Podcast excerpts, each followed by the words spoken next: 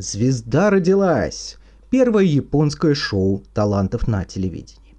3 октября 1971 года на телеканале Nippon Тереби состоялась премьера передачи «Статанджо. Рождение звезды» или «Звезда родилась» первого шоу талантов на японских телеэкранах. Передача продержалась в эфире с 3 октября 1971 по 25 сентября 1983 года. В общей сложности было показано 619 выпусков продолжительностью в 55 минут. В э, последние годы выхода ее в эфир время сократили до 45 минут. Выходила она всегда в одно и то же время, в 11.00 по воскресеньям. Телепередача предназначалась для семейного просмотра и конкурировала в сетке вещания – с детскими и развлекательными программами, но предлагала зрителю не просто быть сторонним наблюдателем действий, происходящих на экране, а провоцировала его на гораздо большую степень вовлеченности и отождествления себя с ее участниками. Ведь это были не профессиональные актеры и медийные знаменитости, а люди с улицы – прошедшие систему отборов и продемонстрировавшие свои умения на всю страну. А если получилось у них, то почему бы и другим не попробовать?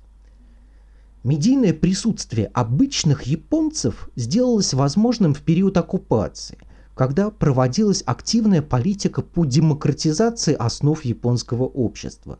В довоенной Японии, например, сложно представить себе такой жанр, как опрос общественного мнения – читатели могли присылать письма в редакции газет, э, теперь же газеты, а позже и телевидение сами шли к своей аудитории.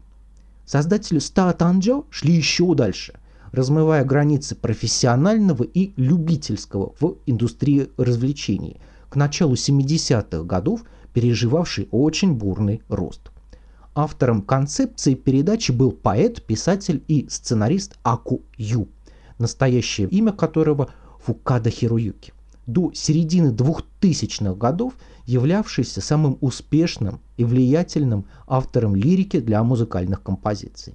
Он написал множество хитов, но исполнителей предложил поискать в том числе среди простых японских самородков, чему и должна была помочь передача. Чтобы попасть на экран, было необходимо подать заявку – пройти несколько этапов кастинга, и только потом появлялась возможность выступить перед жюри передач. Причем никто не гарантировал, что выступление попадет в итоговую версию программы. За все существование Ста Танджо было подано 1 миллион 277 тысяч 500 заявок на участие.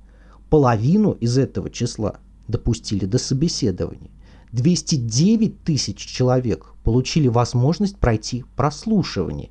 Из них 2420 появились в эфире Nippon Терби, а 267 человек стали участниками сезонов и боролись за победу в сезоне. Первым и самым долгосрочным ведущим Стара Танджо стал популярный комик Хагимото Киничи, основатель комедийного дуэта Sketch 55 и отец японских телевизионных скейт-шоу. С 1980 по 1983 годы передачу вели уже двое ведущих, и в этой роли себя успели попробовать, например, комик Тамори, певица и актриса Ищино Мако или, например, актер Нищикава Киёши. Конкурсанты выступали с номерами перед зрителями в студии и членами жюри – Жюри передачи состояло из пяти человек, из которых трое были постоянными, а двое других менялись от сезона к сезону. Почти всегда в креслах жюри присутствовали Аку Ю, придумавший эту передачу, певица Мацуда Тоши, а также поэт и композитор Накамура Тайчи. Среди приглашенных звезд в жюри в разное время отметились композиторы Токура Шуничи, с 2010 по 2016 годы также чиновник, который возглавлял комитет по авторским правам в Японии. Такахаши Мики, Морита Коичи и многие-многие другие. Победители получали не только возможность карьерного старта в виде э, права поработать с людьми из индустрии, но и роста профессионального. Передача оплачивала их обучение в музыкальном училище Ниппон Теребе.